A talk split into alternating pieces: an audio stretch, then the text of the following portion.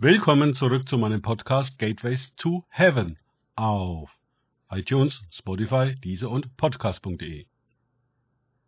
Mein Name ist Markus Herbert und mein Thema heute ist der Dienst der Alten.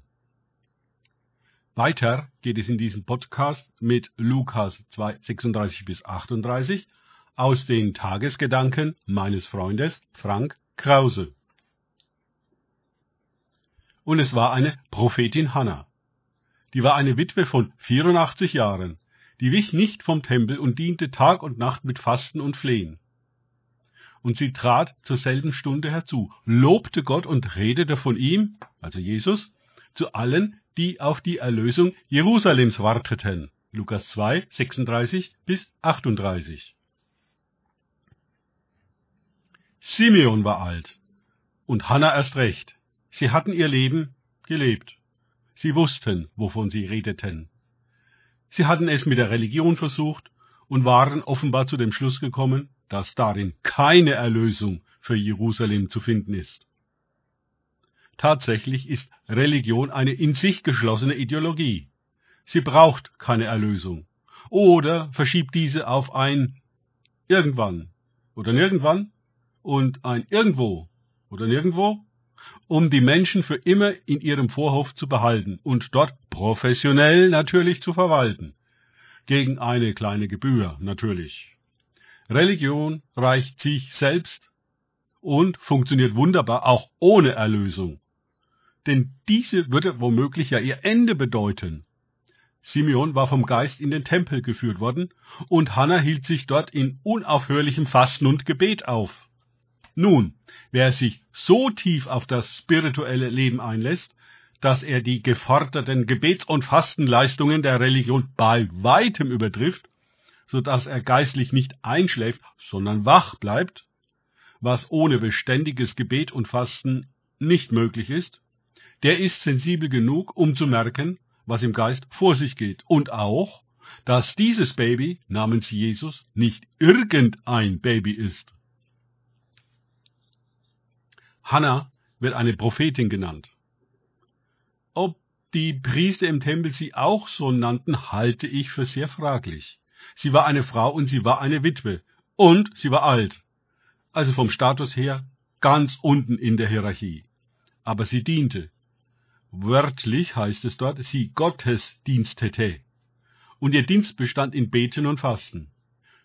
Ja, es gibt einen solchen Dienst. Und dabei herauskommen Propheten. Denn das immerwährende Gebet stärkt den Geist und die geistliche Wahrnehmung steigert sich unermesslich. Der Geist kann Hannah stets über alles informieren, was hinter den Kulissen vor sich geht, denn sie ist ja sozusagen immer online. Ich habe diese prophetischen Rentner immer wieder getroffen. Sie nahmen sich Zeit für Gebet und für Fasten und hatten es über Jahre hin kultiviert. Natürlich nannte das niemand einen Dienst und keiner betitelte sie als Propheten, aber sie waren es. Ihr Gemüt war kindlich, ihre geistliche Einsicht tief und ihre Verbundenheit mit Gott sehr reif.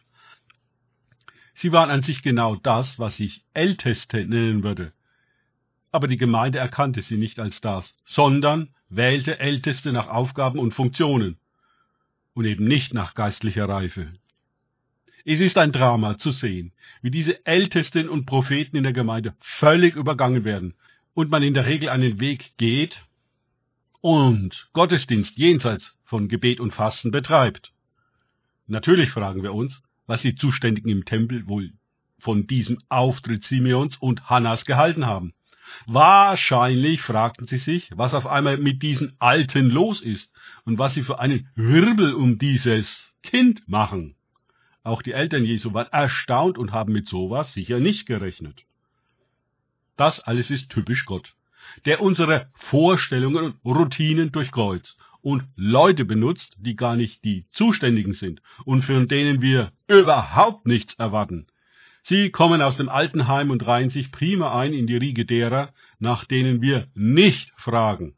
Siehe Mose und Aaron und all die anderen Betagten, mit denen Gott Geschichte schrieb und auch heute noch schreibt, nachdem sie endlich in Rente sind und Zeit haben, sich auf ihn einzulassen, mit ihrem Restleben, um Tag und Nacht mit Flehen und Fasten zu dienen. Danke fürs Zuhören. Denkt bitte immer daran, kenne ich es oder kann ich es im Sinne von erlebe ich es. Sich auf Gott und Begegnungen mit ihm einlassen, bringt Leben. Gott segne euch und wir hören uns wieder.